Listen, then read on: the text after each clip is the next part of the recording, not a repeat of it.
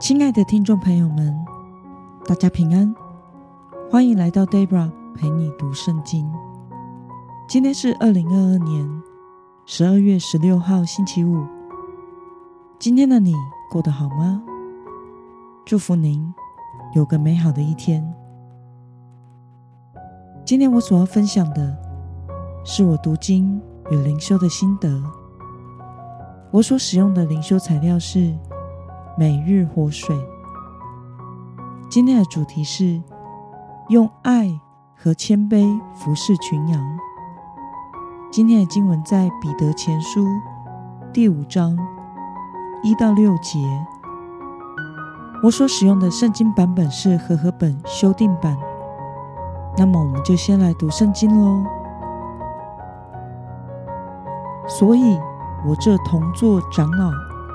做基督受苦的证人和分享将来所要显现的荣耀的人，勉励在你们中间的长老们，勿要牧养在你们当中神的群羊，按着神的旨意照顾他们，不是出于勉强，而是出于甘心；也不是因为贪财，而是出于乐意。不要辖制。所托付你们的群羊，而是要做他们的榜样。到了大牧人显现的时候，你们必得到那永不衰残、荣耀的冠冕。同样，你们年轻的要顺服年长的，你们大家都要以谦卑当衣服穿上，彼此顺服，因为神抵挡骄傲的人。但赐恩给谦卑的人，所以你们要谦卑，伏在神大能的手下。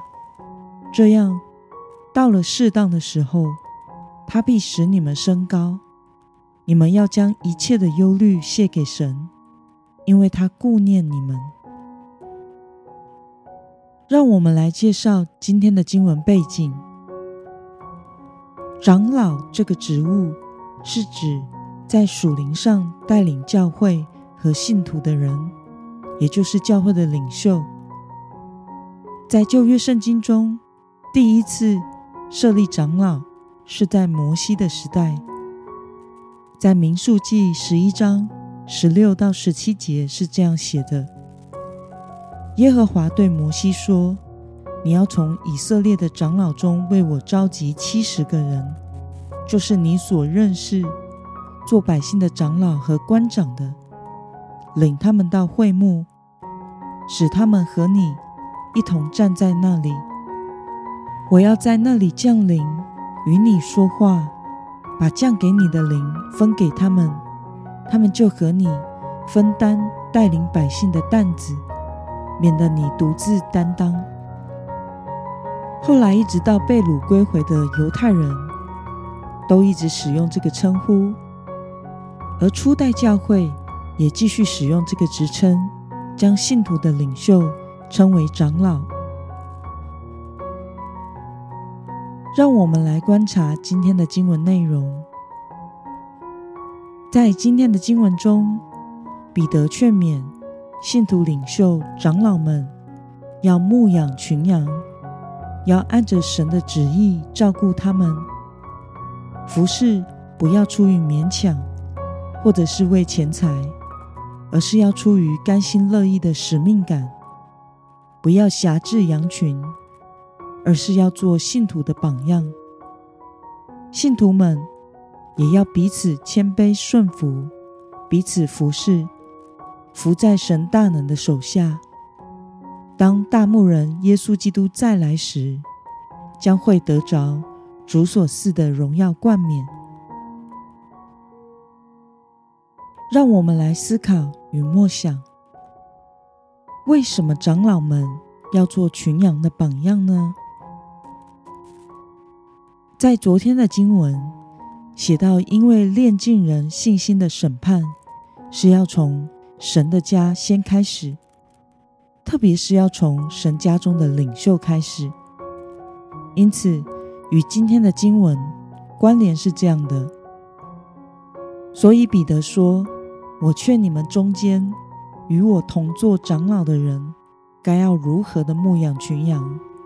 因为神的审判是从神家中开始的，如同耶稣过去在提比里亚海边三次问彼得说：“你爱我吗？”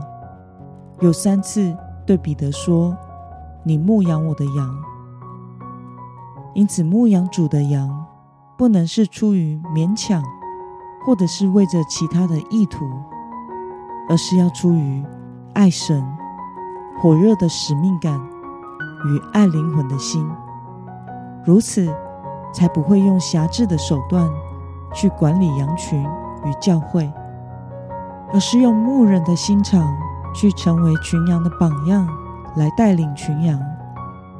如果教会的领袖，能够效法耶稣大牧人的榜样去牧养羊群，那么信徒也能够谦卑顺服的跟随我们的信仰群体，就会成为主耶稣所喜悦的样式，得到那永不衰残、荣耀的冠冕。